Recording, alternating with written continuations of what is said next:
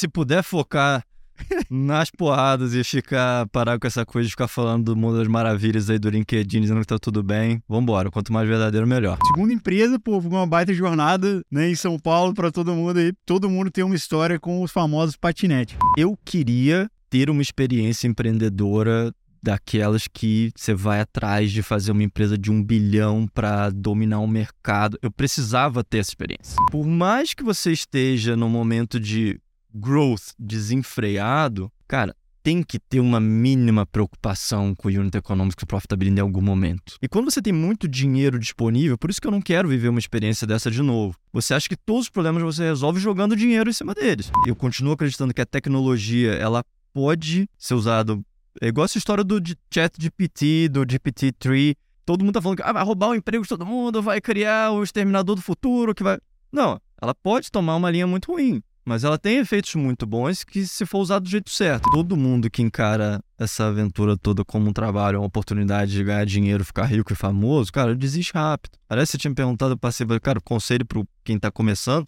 Cara, você vai entrar nessa para poder ficar famoso, rico e ser dono do seu tempo, esquece que não é nada disso vai se ferrar. Então, passa. Mas se é uma missão que é muito maior do que isso, pô, é o que eu acredito, é o que eu vivo. É mágico. Apesar de todos os perrengues, a gente, cara, a gente segue insistindo, né?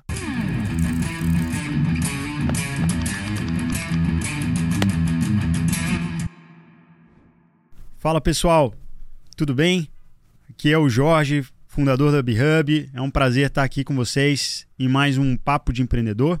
Estou aqui com o meu grande amigo Guilherme Freire, que ele é igual aqueles é, posts lá, aquelas entrevistas da Marília Gabriela. o cara é triatleta, empreendedor serial, marido, daqui a pouco vai ser é, é, papai também, investidor anjo. Eu não sei como o cara consegue congregar tudo e fazer tudo com uma baita de uma qualidade, mas ele é um empreendedor que eu admiro muito, né? Temos a honra também de ter ele como conselheiro, como investidor aqui da BeHub. E hoje a gente vai trazer ele para bater um papo aqui conosco e contar dessa jornada, né? Ele que fundou três empresas aí de muito sucesso, né? E hoje participa desse ecossistema também como investidor anjo. Então, vamos aprender aqui com, com essa fera. Gui, seja super bem-vindo, é um prazer estar aqui prazer com você hoje. Faz muito tempo que a gente queria fazer isso, né? Finalmente. E, pô, na B-Hub tô em casa, então vai ser muito bom essa troca. A troca que eu só a troca que eu e o Jorge temos é antigas, de toda semana a gente tem essas trocas e fazer isso aqui agora na BeHub vai ser bom demais. Com certeza. E aqui, Gui, aqui o papo é de empreendedor para empreendedor. Então, cara, aqui a gente tem Bora. que contar a nossa trajetória aqui, cara, que a gente sabe, né? Que todo mundo vê ali post de LinkedIn e tudo. Só a gente sabe, né? A dor e o prazer, né, de ser é empreendedor. Isso, irmão. É, não, se puder focar nas porradas e ficar parar com essa coisa de ficar falando do mundo das maravilhas aí do LinkedIn, dizendo que tá tudo bem, vambora. Quanto mais verdadeiro, melhor. Vamos que vamos, vamos que vamos. Gui, então, cara, pra gente começar, conta pra gente que assim, você começou sua carreira como consultor, né, numa grande consultoria muito forte de mercado financeiro, a Oliver Wyman, né? E depois você migrou para ter a sua primeira experiência de empreendedor. Como é que foi essa transição para você e o que que te levou a falar, pô, pela primeira vez quero empreender? Então, para mim foi sempre foi muito claro pelo exemplo dos meus pais, aquela coisa. Eu sempre tive essa coisa de empreendedorismo no sangue. E ter ido para consultoria, ter tido uma passagem rápida no mercado financeiro, tudo foi um preparativo para eu criar o ferramental para o dia que eu sentisse confortável, eu cair para dentro disso. Então, como você falou, eu fui para consultoria estratégica, fiquei dois anos e depois eu fui fazer meu MBA, que foi quando a mágica começou a acontecer no MBA. Ali eu vi, eu falei, cara, agora eu acho que eu tô pronto para minha primeira experiência empreendedora. E ali foi quando eu falei, cara, vambora. Mas eu nunca tive a ilusão, mesmo em consultoria, eu vi que, cara, essa coisa muito corporativa, muito burocrática, gente me dizendo como é que eu tenho que fazer as coisas. Eu não sei, eu já fiz muito teste psicológico, eu vi que essa coisa da, de alguém as coisas muito engessadas e muito amarradas, pelo menos o meu perfil nunca funcionou muito bem, então foi bom, mas passou rápido e no MBA eu já caí para dentro para fundar a primeira empresa. Que foi? Que foi a Livo. Então, quem não conhece aí os, os óculos descolados aqui em São Paulo, né? Mó fenômeno e tá aqui a fera que, né, fundou e você foi inspirado num case, né, de muito sucesso nos Estados Unidos também, né? Oliver, Oliver Peoples, né? Foi a Warby Park. Warby Park. É, todos, todas as empresas que eu fundei, aliás, não só que eu fundei, mas que eu investi também, eu sempre segui esse padrão, né? De tentar ver algo muito bem sucedido que eu pudesse ter acesso. No caso da Warby Park, eu tive o privilégio de ir na mesma universidade que os fundadores dessa empresa. Vi o case acontecendo ali na minha frente, fiquei encantado. Tava nessa pilha de achar a ideia perfeita, senti que aquele era o momento. Uh, juntei com outros dois sócios que estavam aqui no Brasil também. Eu falei, cara, vamos cair para dentro, vamos fazer isso acontecer. Então sempre teve esse padrão e, e a Warby Parker é uma empresa que já abriu capital lá em Nova York também, um case de grande sucesso e graças a Deus a Livro foi um case muito bem sucedido aqui também. Com certeza, tá? E muita gente aí não, não tira né, do rosto aí, seja na praia, no trabalho, virou aí um, tá. um grande case também. É, e essa, essa experiência sua no MBA também é super interessante, né? Porque é, o Guilherme ele fez MBA em Wharton, né? Que é, é tido como a maior escola de finanças é, do mundo e também tem um lado empresarial forte. Então, é, a gente tem algumas pessoas ilustres que saíram de Wharton. Uma tá. delas, talvez, né, empreendedores já tenham ouvido falar, é Elon Musk, né? Mas também Donald Trump, entre outros, é, que assim, inegável que foram pessoas que causaram um impacto incrível, né? E como é que foi isso para você, assim? É, foi estudo de caso? O que que te levou ali, que, putz, deu esse clique e te embasou para para ir para o empreendedorismo? Ah, isso para mim foi para começar que quando você vai fazer o MBA, você tem que fazer uma aplicação falando por que, que você quer ir para lá. O Wharton tradicionalmente é uma escola que é tida como uma escola de finanças, apesar de ter excelentes empreendedores. E já faz um tempo que o Wharton queria tirar esse estigma de finanças. E quando eu fiz meu application para o Wharton, não só para o Wharton, apliquei para várias universidades, eu sempre falei, olha, eu, eu vim com o intuito de querer empreender, de querer aprender para poder empreender. Já foi. No meu application deixa isso muito claro. E várias escolas, por exemplo, Harvard, na época, foi uma que eu apliquei também, cara, não tava nessa pegada muito empreendedor e eu nem sabia que o Wharton tava. E o que, que aconteceu? Eu passei para eles me deram uma bolsa por empreendedorismo. E aí a escola me deu uma bolsa por empreendedorismo, eles investiram, eles me deram um cheque para eu poder abrir a empresa lá, me deram toda a estrutura, mentoria. Eu tive a oportunidade de passar um semestre em São Francisco, tendo contato com vários empreendedores incríveis do Vale. Aí, ah, só se eu não quisesse fazer. Então, eu já estava muito focado no objetivo, valeu muito a pena. A universidade me apoiou. Hoje o Wharton aqui no Brasil, no próprio Brasil, se você vê vários empreendedores de sucesso brasileiros também, não só americanos, vários também foram para o Wharton, fora a galera de fundo. Então, o Wharton criou esse ecossistema de empreendedores e investidores que eu acho que é super bem sucedido. Tem até o Wharton Angels agora, né? O Wharton Angels foi super legal também, porque é um grupo, hoje é um dos maiores grupos de investidores de fintech do, do Brasil. Eu, quando saí da minha. saí da Livo, é, eu tirei um ano sabático para montar o Orton Angels da América Latina, porque tinha na Europa, tinha nos Estados Unidos. Outro grupo super legal. Eu também foi minha experiência como investidor, para ver que não é isso que eu quero da minha vida também.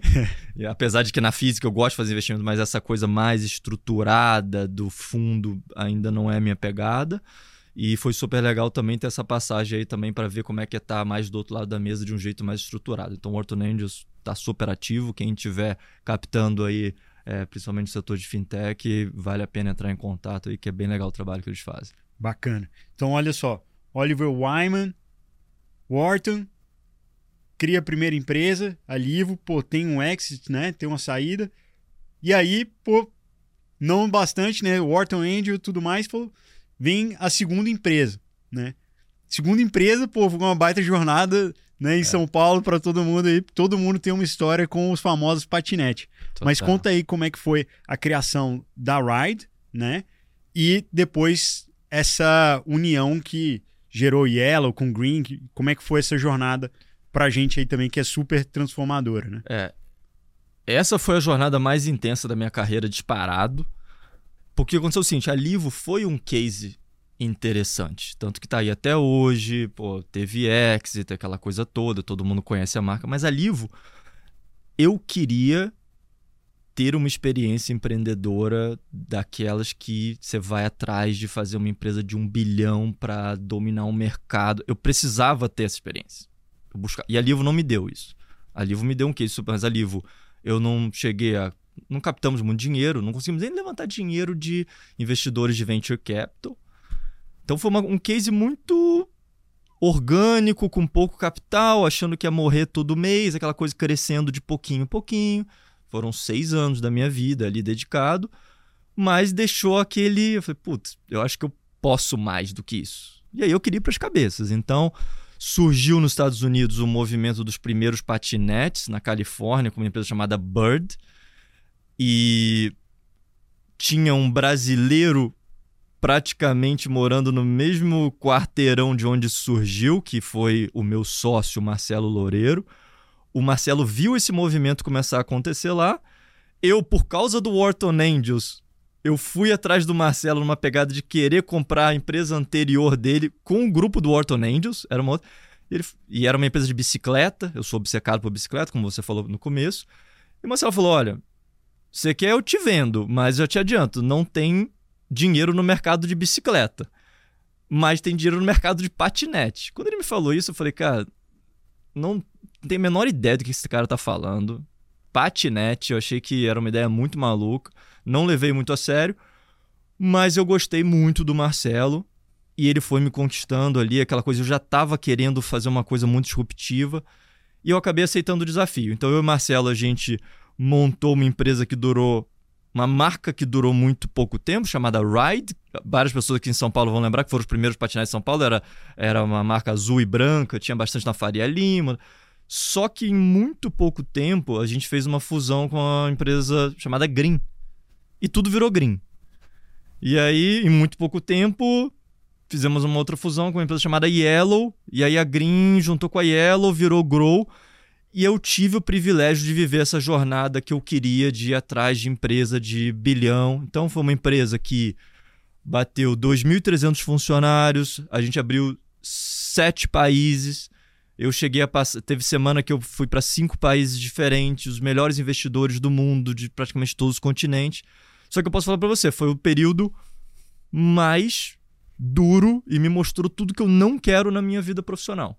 Mas eu precisava tirar. Eu não, eu não gostei nem um pouco do glamour. Não é isso que eu quero para mim como empreendedor. Muito glamour e muita coisa, aquela coisa na mídia, todo mundo não foi legal a história de você querer fazer o Billion Dollar Company por fazer o Billion Dollar também não é. Os sócios que eu tinha do meu lado eram pessoas que não compartilhavam os mesmos valores do que eu. E a confusão que foi essa história do patinete, isso a gente pode fazer três podcasts, você sabe várias histórias porque você é meu amigo, mas não quero sequestrar nosso podcast falar sobre, sobre isso, mas, cara, afetou minha vida pessoal de um jeito muito maluco. Não recomendo. Mas valeu. É, acredito que tudo é um aprendizado e definitivamente foi no meu preparo para empreendedor. Eu não me arrependo. Foi bem melhor até que o meu MBA. Não, pois é. É, é engraçado, né? Pô, o MBA você, você tem teoria, tem vivência, estudo de caso, é, é incrível, mas nada substitui a prática. Principalmente, assim, os desafios que a gente enfrenta, né? Então, poxa, né? A, poxa, a, a Yellow né, foi criada pelo Ariel Lambrecht, né? E o Renato, né? Dois dos. Baita dos empreendedores. Grandes empreendedores também. Pô, uma união ali de pô, monachias, outros grandes investidores, né? Assim, é, do mundo, né? Eu acho que foi um dos primeiros cases ali com investimento massivo também de estrangeiro já desde o World Stage e apontando ali que ia ser o próximo unicórnio, né? E aí, né, aquela, aquela estratégia, eu acho que é muito legal também você contar e trazer um pouco da perspectiva que se tem uma empresa que viveu blitzscaling, né, que é essa estratégia do crescimento, né, super acelerado, às vezes, né, sem pensar em margem, sem pensar ali no, nas métricas, né, de eficiência e poxa, cresceu absurdamente, mas, né, dependendo de novas rodadas. E aí, né, no momento ali não vê essa rodada e ficou numa situação muito difícil, né? Como é que foi viver isso na pele de empreendedor? Como é que é a experiência? é super. A perspectiva que eu tenho hoje. E é legal essas conversas nossas, porque tem coisas que a gente não compartilhou ainda. Eu tive o privilégio, até por causa da, do pessoal da Valor, que é investidor nosso também, da B-Hub da do lado. A Valor organizou uma conversa com o autor do livro do Blitzscaling. Reid Hoffman. Não, é que foi o Reid Hoffman junto com. Eu não vou lembrar o nome dele agora. Teve um coautor. Sim. Que eu acho que escreveu até mais do que o Reid Hoffman. E ele foi o cara que apregoou, junto com o Reid Hoffman, essa história, cara. Blitzscaling, pô, o cara começa o livro falando que o LinkedIn, eles fizeram a conta, se passasse mais tempo na janela jogando nota de 100 dólares, ia estar tá queimando menos dinheiro do que o LinkedIn no começo, mas que isso foi super necessário e LinkedIn hoje é um grande case de sucesso. Olhando em perspectiva, eu acho que essa tese faz muito sentido em circunstâncias muito especiais. Primeiro, a circunstância do mercado de juros zeros que a gente estava vivendo, que, cara, é um negócio muito único, que acabou. Então, naquela, pô, o dinheiro tem que estar tá abundante, tem que estar tá com um volume de venture capital maluco ali, do jeito que estava até o ano retrasado, todo mundo sente saudade. E a segunda coisa é que por mais que você esteja no momento de growth desenfreado, cara, tem que ter uma mínima preocupação com o unit economics e profitability em algum momento. E na grow, eu acho que essa chave ela nunca virou. Eu ficava desesperado porque eu eu cheguei a virar presidente no final, mas a maior parte do tempo na fusão toda eu acabei sendo o CFO. E eu gritava, eu falava, cara, tá na hora de olhar a profitability, vamos pensar em unit economics. E, e, e, quando você tem muito dinheiro disponível, por isso que eu não quero viver uma experiência dessa de novo. Você acha que todos os problemas você resolve jogando dinheiro em cima deles. Tanto que essas empresas que levantaram é, dezenas de milhões de dólares, empreendedores, eles estão com um problemaço na mão. Por quê? Porque não cria uma. Por exemplo, na Livro tem uma coisa que foi muito legal na Livro. Na Livro, como não tinha dinheiro, Cara, a gente tinha que inovar o tempo todo, era o tempo todo pensando fora da caixa, o tempo todo fazendo mais com menos. Essa é a cultura que eu acredito. Se você combina essa cultura, aí sim, com bons investidores, aí que a mágica acontece, é o que eu estou tentando fazer na do lado. Entendeu?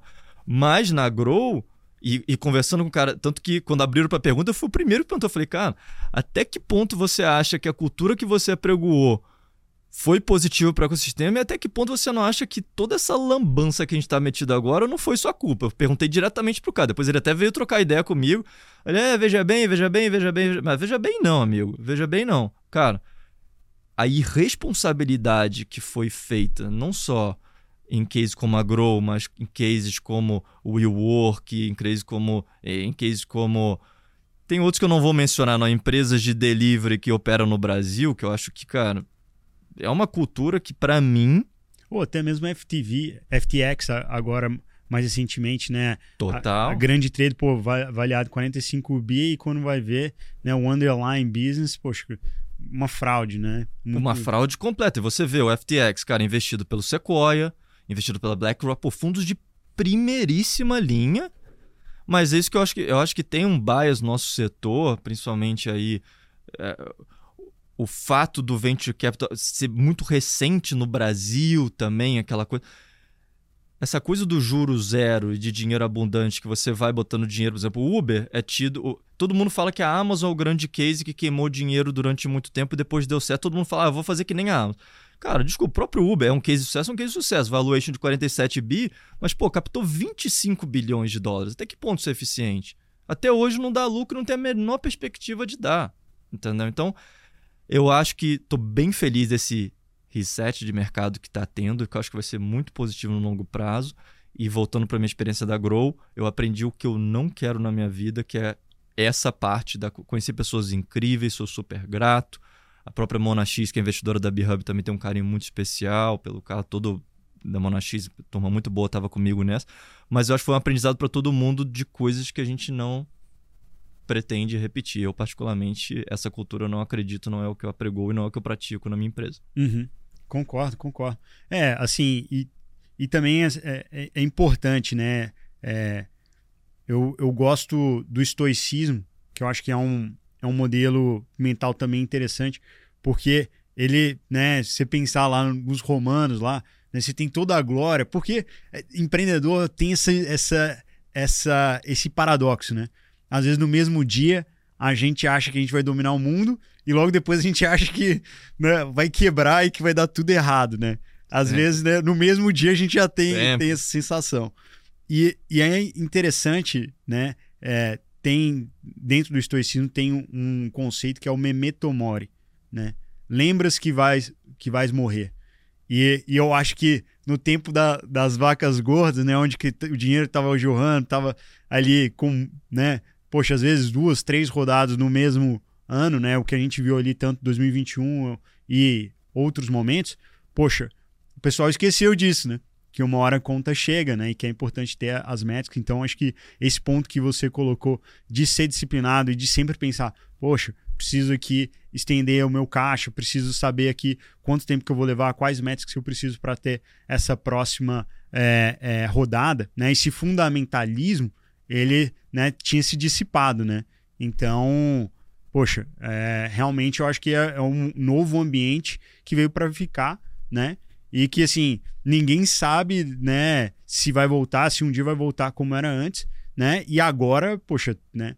Às vezes a, até é, tem se falado muito dessa discussão também. Eu queria ver a sua opinião sobre o que, que é mais importante, né? Ou qual que é o caminho ideal, né? É, se é crescimento ou se é olhar para a margem, né? Para eficiência dos dois, qual que vale a pena, se, se é um caso de sopesar ou se é um caso de ir com os dois, né? E o que, que o, o empreendedor que está começando, etc., o que, que é a primeira coisa que ele tem que focar, até baseado nessa trajetória e nesse outro momento agora. Boa, boa boas perguntas. Acho que tem, tem sua, sua pergunta ela tem duas partes que são super importantes, né? A gente, como empreendedor, você também está vendo isso. Essa é uma pergunta que, por exemplo, agora tá todo mundo assustado. Por exemplo, agora uma pergunta até que nós dois, como empreendedores, eu sei que você está vendo a mesma coisa que eu. Poxa, qual que é o crescimento ideal agora? A gente estava vindo uma toada, todos nós aí, de crescimento de três vezes, de cinco vezes. E agora? Agora é zero? Agora é dois? Agora é um e meio? O que é margem saudável? Eu, eu, o que eu acredito agora, para mim, e de novo, o que eu acredito é o que eu estou colocando em prática, é o que eu sei que você está botando em prática na B-Hub também. Eu acho que todo extremo é ruim. Por exemplo, eu tenho um investidor que, cara, a gente até se estranhou porque ele tá dando um call ao portfólio dele inteiro, basicamente, cara, senta no caixa, para de crescer e sobrevive, a não ser que você consiga dar lucro no curtíssimo prazo, que, cara, desculpa, vai. Qual startup que com dois anos e pouco já está lucrativa? Assim, vai contra o conceito de. quase contra o conceito de startup, né? É economia real, isso. É uma empresa que dois anos já está dando lucro. Startup em média demora quatro, cinco, se conseguir chegar lá. Então eu acho que o extremo de você sentar em cima do caixa e esperar o negócio melhorar para lá na frente, eu acho que você está perdendo uma grande oportunidade, porque nesses momentos em que está todo mundo assustado, eu acredito, e eu tenho dado para mostrar isso, a própria, se você olhar a crise da Nasdaq nos anos 99 e 2000, Pega o Mercado Livre, por exemplo, que eu tive o privilégio hoje de estar falando com um, um dos fundadores lá pela, pela, Endeavor. É, pela Endeavor. É, cara é um, incrível. Pô, um cara. Uma admiração. Demais. O Mercado Livre, se você olhar a história deles, o grande boom deles foi durante a crise, que tinha um concorrente, que era, eu não me lembro o nome de mas que Durante a crise, eles se aproveitaram e conseguiram fazer uma operação de M&A e absorver o maior concorrente deles e criar esse conglomerado. E durante a crise ali, a crise de 99-2000, várias oportunidades de quem estava na ofensiva conseguiu consolidar mercado e depois que saiu a crise, saíram empresas como a própria Amazon, que quase quebrou, Verdade. mas mudou o modelo de negócio, conseguiu captar uma dívida aos 47 segundo tempo e voltou mais forte. Por quê?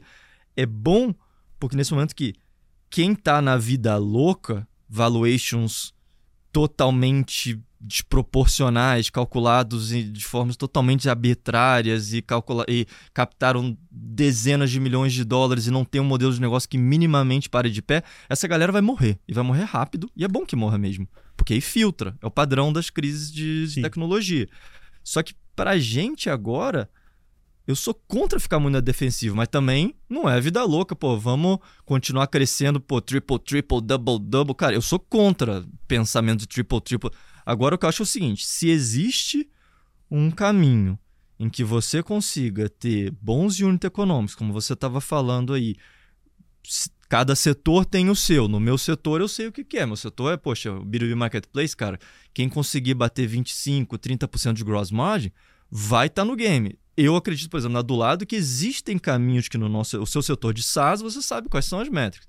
Se tiver um caminho que você acredita, que eu sei que a B-Hub tem, que você acredita, e você tem dinheiro no caixa, você sabe que esse caminho vai te levar a um modelo sustentável financeiramente, cara, vai para as cabeças, mas não vai para a cabeça do jeito que a gente estava indo antes, cara, na toada vida louca de crescimento. Vai moderado, mas vai pro ataque, porque eu acho que é nessa hora que vão ter oportunidade de você descolar e fazer o negócio acontecer. Eu sei porque você está fazendo isso também. Pois é, é, a gente viu essa dicotomia. A gente espera, pô, tão, graças a Deus, com um crescimento bom, mas com um CAC também que a gente olha sempre, além do Unit Economics, da margem. Mas estou com você, né? É aquela frase famosa do Ayrton Senna, né? É, pô, quando você é, o dia tá claro, você não consegue passar Exatamente. 15 carros. Adoro. Mas, pô, quando tá a, a chuva né, tá caindo a chuva torrencial, você consegue. Então, pô, é, é, é, é uma reflexão muito boa. Agora, bom, nessa linha do tempo, né? Você acabou de sair de um case que, poxa, você foi do céu ao quase inferno, né? E num momento, num, num período muito curto. Poxa, imagina o desgaste, a tensão, o estresse. Poxa, como é que você sai disso e você vem e vai para sua terceira empresa, a do lado e, poxa, que tem esse propósito de ajudar outros é, empreendedores, né, pequenos empreendedores a expandirem seus negócios, né, melhorarem né, a sua gestão, né, como eles, eles vendem né, produtos aí de, né, é, de tecnologia online, né? Então, conta pra gente um pouco como, como é que foi esse racional, essa loucura aí de mergulhar de novo no jogo. É... Primeiro, teve de novo, o episódio da Grow foi um episódio, poxa, a indústria de patinete é uma indústria que deu errado. E os quase dois anos de Grow tiveram um impacto emocional. Eu comecei a, a me questionar muito o papel do empreendedor, o meu papel como empreendedor para mim, empreender para mim sempre foi uma atividade, cara, foi uma missão de ver, muito mais do que uma profissão. Uma missão de ver. Você também, Sim. a gente vive isso todo dia. Só que eu senti que na, ali o empreendedorismo para mim tomou um rumo muito errado, que era esse rumo que eu falei, cara, deixou de ter propósito.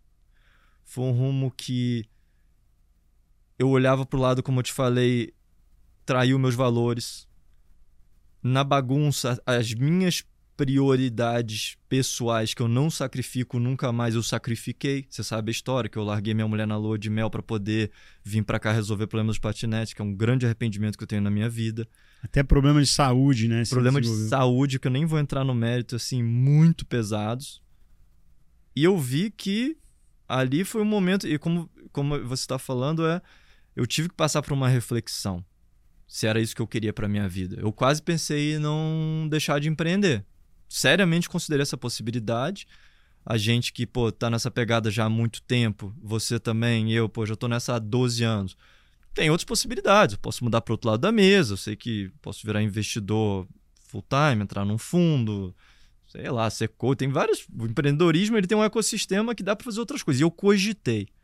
Mas o motivo que me levou a fazer de novo e a insistir, mesmo depois de tomar tanta porrada, é que eu é que eu vi que existe a possibilidade de pegar todo esse aprendizado que eu tive de livro e de grupo, principalmente das coisas erradas que eu vi acontecer e fazer tudo certo do jeito que eu acredito. E tinham três coisas que para mim na reflexão vieram à tona, até na escolha da ideia. A primeira é que eu queria realmente um propósito que se conectasse com a minha história. A minha história, antes de tudo que você falou, a minha história ela começa numa cidade no interior do estado do Rio de Janeiro. Os meus melhores amigos de infância ainda estão lá, a maioria deles são comerciantes, pequenos, pequenos lojistas. Eu queria, eu sempre eu continuo acreditando que a tecnologia, ela pode ser usada é igual essa história do chat GPT, do GPT-3. todo mundo tá falando que ah, vai roubar o emprego de todo mundo, vai criar o exterminador do futuro, que vai. Não, ela pode tomar uma linha muito ruim, mas ela tem efeitos muito bons que se for usado do jeito certo. Eu acho que a tecnologia usada do jeito certo, numa ideia de negócio que conecte com a minha história, com o meu propósito, pode ser algo muito legal. E o terceiro é com as pessoas certas. E a do lado é a junção dessas três coisas. A do lado ela surgiu a partir do Covid. Foi, eu nunca vou esquecer, eu, eu recebi a ligação do meu melhor amigo de infância falando que ele e vários dos nossos amigos na nossa cidade, cara, não sabiam para onde ir, porque eram todos lojistas, porta fechada, não sabia o que, que ia fazer e me pedindo ajuda. Eles queriam me contratar para eu poder desenvolver uma plataforma de e-commerce para eles poderem vender online. E foi assim que tudo começou. E eu fui para lá, juntei com, com a galera de novo, um prazer estar com meus amigos. Eu falei, cara, toda a minha história, tudo que eu vivi até aqui, eu falei, cara, agora eu posso fazer algo para eles. E assim que tudo começou. E aí eu trouxe o Marcelo, que era o meu sócio, que já tinha sido meu sócio na Grow, que viveu toda essa história comigo. Recentemente eu tive o privilégio de trazer para do lado o meu sócio da Livo. Eu falei, ah, cara, vamos botar todas as pessoas boas e que eu gosto e que eu me identifico e, cara, vamos fazer algo muito legal. E a do lado, com todos os perrengues que empreender é, faz parte. Eu tava te contando um agora, logo antes de vir pra cá já veio bomba, é bomba todo. Mas, cara, eu eu amo a do lado. Assim, o Jorge, para quem não sabe, o Jorge ele dorme com pijama da B-Hub, ele anda com a cueca da B-Hub. E... Tem que vestir a camisa, pô. Até meia da B-Hub, agora eu tô andando com a meia da B-Hub. A gente respira isso, mas porque a gente tem amor, porque pra gente é muito mais, é uma missão. Então. É mais que um trabalho, né? É, é muito mais do que um trabalho. Isso que muita, quem tá de fora não entende. É que, cara, todo mundo que encara essa aventura toda como um trabalho, uma oportunidade de ganhar dinheiro, ficar rico e famoso, cara, desiste rápido. Aliás, você tinha me perguntado, eu passei, cara, conselho para quem está começando. Cara, você vai entrar nessa para poder ficar famoso, rico e ser dono do seu tempo, esquece que não é nada disso, vai se ferrar, então passa. Mas se é uma missão que é muito maior do que isso, pô, é o que eu acredito, é o que eu vivo. E aí é mágico. Apesar de todos os perrengues, a gente, cara, a gente segue insistindo, né? É isso, é isso. E tem uma coisa também que eu acho muito bacana e muito inspiradora da do lado também, é que ela tem um componente muito forte de impacto, de impacto social também, né? E isso é muito bacana e, e pouco é dito, né? A gente também tem uma, um histórico rec, é, recente ou muito limitado disso. A gente tem um investidor de peso, a Vox, é, Capital, é, do Daniel Iso, tem a Positive Ventures, mas são poucos players ali, poucas startups que a gente ouve. E né, a do lado é um, é um exemplo disso, né? Uma empresa que já foi reconhecida, que tem, né, com premiações nesse sentido, que tem o selo de Beer Corporation. Conta um pouco mais para a gente como é que é isso e até para a educação de quem está nos ouvindo, o que, que é ser uma empresa de impacto, como é que é isso, né? E que é um lado tão bacana e inspirador. Total. Pra, é, isso para a gente, isso que você falou é muito legal, porque a gente, a do lado para quem não sabe, a gente ganhou o maior prêmio de, de ESG, né, que é o reconhecimento das práticas de impacto da Associação Latino-Americana de Venture Capital, a gente ganhou ano passado. A gente tirou o selo B pendente, né, que é do sistema B. A gente já ganhou vários prêmios nesse sentido, mas nunca foi uma coisa que a gente falou, ah, a gente quer. Agora a gente até tá com essa pedra, cara, agora a gente quer realmente ser a referência do... Mas isso nunca foi parte do plano. Parte do plano foi isso que eu falei com você. Foi realmente ter o mindset de, cara, a do lado, a missão do lado é empoderar o pequeno lojista, o pequeno comerciante, usando tecnologia para que ele atinja o maior potencial dele. Usando tecnologia, que também não é muito diferente da B-Hub, de passagem. Por isso a gente tem uma missão. Não, tem, tem, tem, tem bastante sinergia. A do lado, poxa, são mais de 40 mil lojistas que de alguma forma foram impactados pelos nossos produtos. Isso é um orgulho enorme.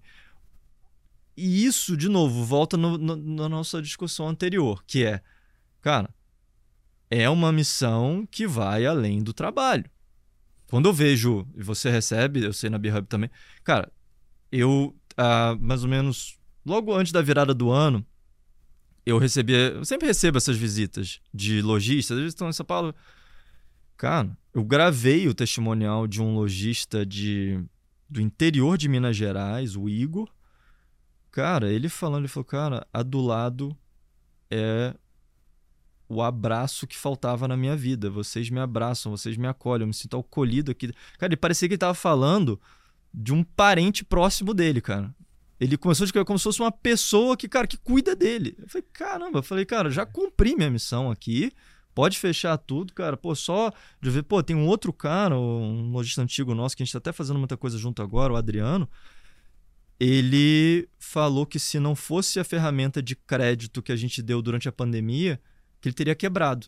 E hoje ele está abrindo uma rede de loja, uma rede de escola. Ele falou, cara, se não fosse aquele apoio que vocês me deram naquele momento, eu teria quebrado. Então, isso não tem preço. E o que é muito louco dessa história é que ninguém sabe, mas no ano de 2022, quando o Venture Capital teve um dos maiores declínicos, que foi, de declínio foi o grande reserva, as startups de ESG que têm impacto tiveram um recorde de captação e só cresce. Os investidores, como você mencionou, esse setor é um dos setores que mais crescem. Que bacana, eu não sabia, estou aprendendo agora também. Saiu o relatório recente da Deloitte que foram investidos bilhões e bilhões e foi o recorde de investimentos em startups de, de impacto no 2022. Então é super promissor. Não, merecido demais. É, essa parte do, do feedback de cliente é, é muito boa, né? Às vezes você está num dia difícil. Eu, eu hoje aqui estava no meio da correria recebi um feedback que foi assim, fez o meu dia já no final. Com perdão aí do francês, mas o cara falou assim: pô, tava aqui segunda, 5 horas da tarde Pô, a Birham me chama pra um call, falei, pô, o que, que eu vou lá saber? 5 horas da tarde, querendo ir embora pra minha casa. Aí os caras vêm e me falam, pô, que vão economizar pra gente 50 mil, é, 150 mil reais no ano, cara, de imposto. Cara, puta que pariu, cara. Foda demais, valeu. cara, isso fez o meu dia. Hoje tava olhando, caramba, então eu falei, pô, pô que animal, é cara. Deu, cara. deu até arrepio assim. É e que é isso, cara. No, no final, acho que não tem, né, com todas as dores, com tudo isso, eu acho que não tem nada que substituiu o fato de, tipo, uma coisa que não existia no mundo, né? Você criou e agora as pessoas estão usando, né? Empregando pessoas e foi partir de uma ideia, de uma coisa que você construiu. Isso, Cara, isso, isso não tem... Não até tem... hoje, por exemplo, até hoje eu ando na rua, é até meio constrangedor, porque eu fico olhando o óculos da pessoa para ver se é da Livro. Quando eu vejo um design que me faz lembrar, eu fico olhando fixamente para a pessoa. E é meio constrangedor. Mas, cara, é porque me dá muita satisfação. Mesmo, cara, livro já saí vai fazer, sei lá quantos anos. Eu sou ruim de tempo. Saí da livro em 2017. Mais de cinco anos. Cara, mas eu ainda olho e falo, caramba, que legal. Que legal. Patinete, infelizmente, eu não vejo mais. não posso falar é, esse... mais. mas, mas é super. Pô, é muito bom. Bacana.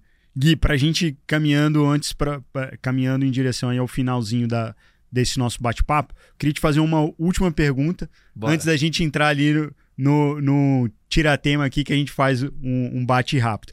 Mas uma coisa também que eu acho super bacana também é que, pô, hoje você também é um exemplo de equilíbrio, né? É, não só, pô, você é um cara também de fé, que é importante para você, também essa parte de esporte, de saúde, um cara família, também cultiva as amizades e tudo. Cara, como é que é essa questão do equilíbrio para você? Porque né? Ser é alta performance até nos esportes, né? Você é, é triatleta, Ironman, mas também equilibrar. O que que você dá essa dica que é, poxa, isso é uma coisa que eu tenho muita dificuldade também, né? Então, queria ouvir aí seu conselho aí também pro pessoal que tá ouvindo aí também nessa linha. Cara, essa essa é uma busca que, todos nós temos há muito tempo, né? Eu não, não acho que eu sou referência, mas acho que eu já testei muita coisa. Inclusive o episódio da Grow me ajudou muito. Por exemplo, o episódio da Grow foi quando eu sofri as consequências da falta do equilíbrio, que eu troquei as minhas prioridades. Hoje eu tenho muito claro quais são as minhas prioridades e, cara, eu não abro mão delas. Pode cair o mundo que eu não vou abrir. A primeira, como você falou, a primeira é a minha fé. Eu, você sabe o quanto nós levamos a sério esse tema. Inclusive, isso se conecta com a nossa missão empreendedora, se conecta com a confiança que a gente tem que no final tudo vai dar certo. Sem isso, putz, provavelmente já teria desistido, provavelmente não teria missão. Então, para mim, esse é o número um. E eu não abro mão da minha rotina é, de acordar cedo, de rezar, de fazer as minhas leituras. Eu tenho uma hora do meu dia que pode estar tá chovendo granizo, pode ter terremoto, eu vou fazer aquilo ali e não importa. Essa é a primeira coisa. A questão dos esportes, um dos poucos períodos que eu não fiz tanto esporte foi o período agro também, cara. É uma coisa que para mim tá tudo ligado, né? É... O esporte bem, não precisa ser alta performance Ironman, isso é uma é, é, é particular minha, mas é outro tema. Mas você poder praticar esporte com um certo grau de disciplina é um negócio que é muito louco, porque, por exemplo, quando eu deixei de praticar era porque estava tomando uma hora do meu dia ou mais de uma hora. Eu falei, caramba, essa última hora podia estar produzindo mais. Só que é o contrário. É, cara, é por causa que, por exemplo, amanhã, amanhã eu vou acordar muito cedo, eu vou para uma estrada uma hora de São Paulo, eu vou ficar lá duas horas pedalando, subindo e descendo montanha. Se tiver sol quente, se estiver chovendo, eu vou estar fazendo isso do mesmo jeito. Só cara, quando eu volto pro escritório, eu sou o cara mais produtivo do mundo. É hormonal. Você tá muito focado. E aí eu vou ter uma bela noite de sono. Eu vou estar tá feliz o dia inteiro, porque, cara, eu recebi todas as minhas doses de dopamina, de todos os hormônios possíveis. E o momento que eu tiver no escritório, mesmo que eu chegue um pouquinho mais tarde, eu vou estar muito mais presente e muito mais. Se eu tiro isso daí, beleza. Pode ser que eu ganhe ali mais umas duas horinhas se eu começar. Mas vai ser um lixo a minha produtividade, porque eu vou estar, cara, igual um zumbi desregulado, não focado e vai ser ruim. E a terceira coisa que é muito importante que essa eu não falei na ordem de prioridades aqui porque essa tá no no primeiro nível ali. Cara, é a família, como você falou. Cara, eu tenho um dos maiores arrependimentos que eu tenho assim, se eu pudesse voltar no tempo, se aparecesse o gênio da lâmpada, falar, cara, o que que você quer, cara? Eu quero voltar no tempo. Porque, cara, pode quebrar do lado, pode acontecer o que for, mas, cara, a minha esposa e agora os meus filhos, eles vêm em primeiro lugar na minha vida acima de tudo. Se eu tiver, hoje, por exemplo, eu tive um dilema que, cara, me consumiu a alma, que era a gente minha esposa tá grávida, a gente teve que ir, a gente tá trocando de carro, pegar um carro maior porque são gêmeos, né? Eu tive que ir na concessionária pra gente tirar o carro, só que demorou, tava demorando demais e era longe. E eu tinha o call pela Endeavor com os te... os tempos não eu por muito pouco eu não ferrei a minha relação com ele. Porque, cara, eu não queria deixar minha esposa sozinha naquele momento. Claro. É que realmente chega um ponto que não precisava. Ela falou que relaxa, tô aqui, vou pegar o carro, vou pra casa. Mas eu tenho certeza que a minha prioridade acima de trabalho, acima de do lado, acima de empresa, é minha família e essa. E se eu tiver que cruzar essa fronteira para para me dar melhor profissionalmente, essa fronteira ela é inabalável, ela não se cruza, porque ela na minha prioridade ela vem em primeiro lugar, entendeu? E às vezes que eu te falei que eu cruzei essa fronteira, é... não compensa. Inclusive tem um, um autor, é... quem foi? Foi o autor do, essen...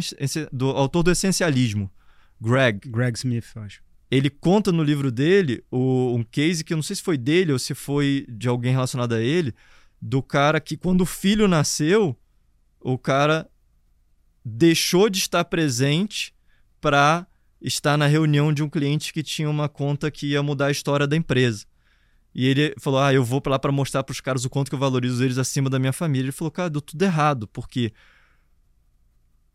o cliente dele começou a tratar ele de uma maneira super desonrosa que falou, cara, esse cara, ele precisa tanto de mim que ele é capaz de abandonar a família dele para estar tá aqui puxando meu saco. Então, para mim, não importa investidor, não importa quem for, a minha família sempre vai vir em primeiro lugar. Muito bom. Boas dicas aí para o pessoal, né, que realmente, que né, prioridade é tudo e a gente né, é uma coisa que eu preciso aprender aqui, que minha coluna está com 82 anos, preciso melhorar demais o meu equilíbrio ainda, uma das metas aí para o ano. Mas obrigado, Gui. Agora a gente caminhando aqui é, pro finalzinho, a gente tem esse bate-bola, né? Esse jogo rápido. Bora. Então, vamos lá. Primeira pergunta: empreendedor ou empreendedora que te inspira?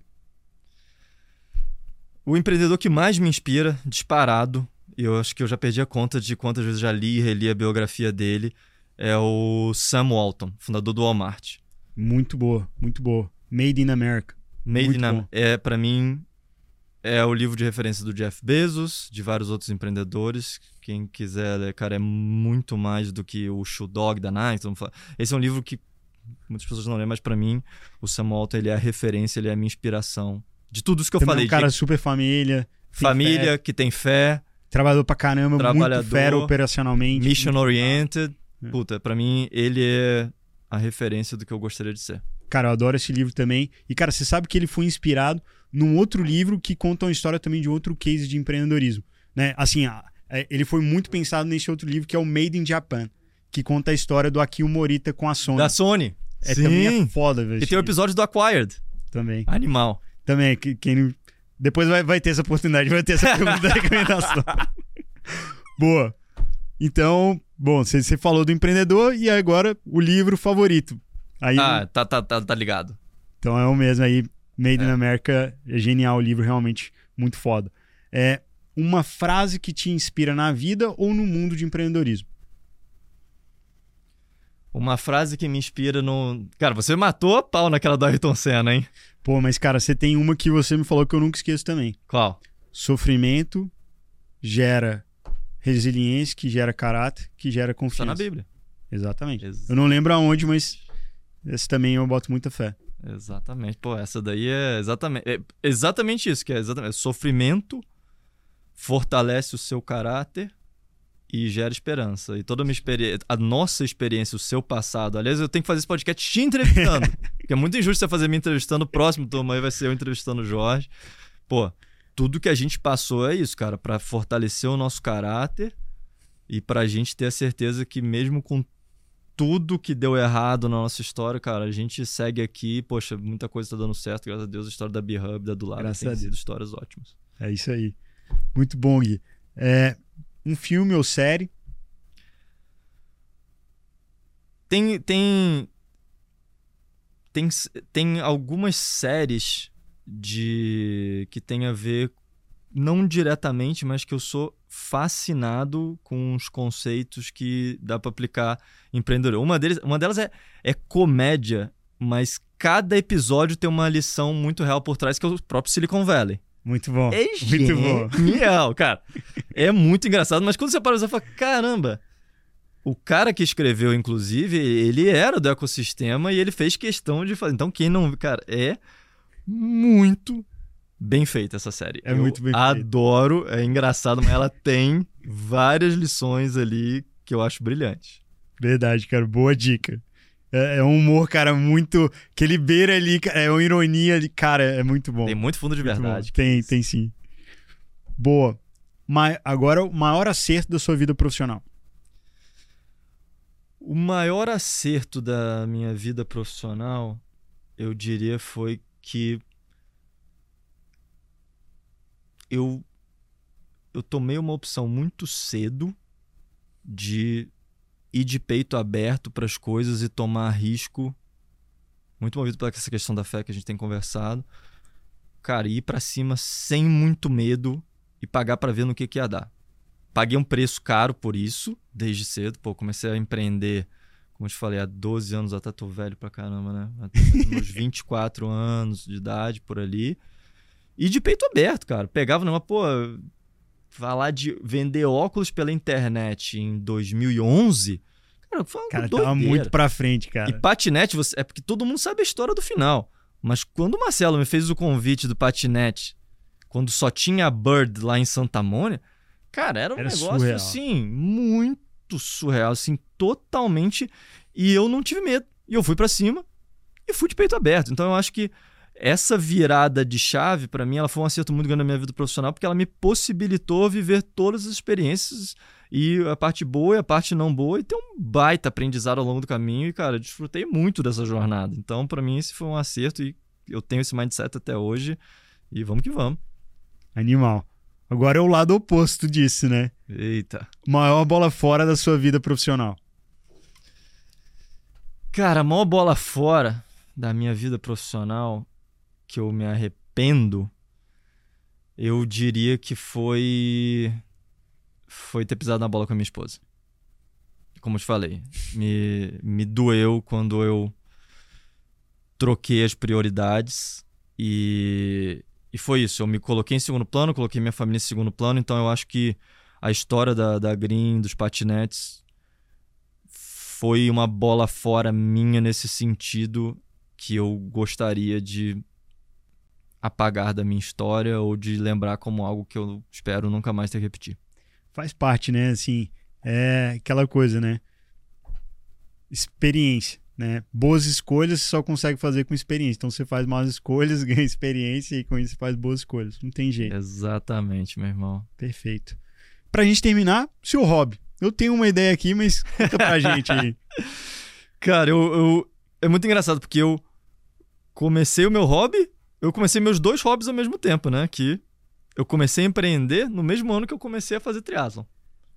E, e cara, triatlon é uma coisa que mudou muito minha vida também. Eu não imagino minha vida sem isso, cara. Eu preciso acordar cedo, eu preciso correr, preciso pedalar, preciso estar na água, preciso fugir pra estrada. E é um negócio que você já me conhece há bastante tempo, cara. Não vivo sem. Tô super feliz porque agora no meio do empreendedor, dos empreendedores fora e dentro do Brasil tem se tornado uma grande tendência, porque uma coisa alimenta a outra. Inclusive, para quem não sabe, há anos que eu tento trazer esse menino para começar a fazer comigo. e mas é muito recompensador, então meu hobby, cara, eu espero morrer fazendo esse esporte porque eu amo muito, sou muito É. grato. A parte da disciplina, da resiliência também tem vários ensinamentos Tudo, legais. tudo. É muito bom. Tá super ligado. Bom, é isso, Gui. Né? Obrigado demais. Né? Espero que vocês tenham gostado também, o pessoal que está nos assistindo aí dessa aula aqui com essa fera, né? Meu amigo. E, pô, um baita exemplo aí de empreendedor, de profissional, né? É, é, de pessoa aí.